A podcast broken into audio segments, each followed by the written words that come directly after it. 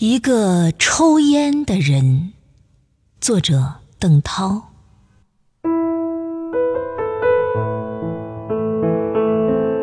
一个抽烟的人，在想故乡的烟囱，田野上的雾霭，他猛烈地抽着劣质烟。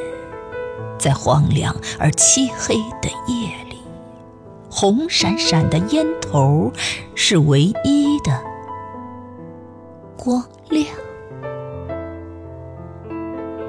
他需要一种缭绕，把自己环抱其中。他嗅到遥远的甘草味儿。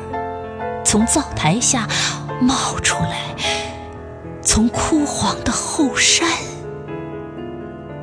冒出来，从一根接着一根的烟里冒出来。眼睛有点呛，但一个抽烟的人。在远离故乡的地方找一个流泪的理由。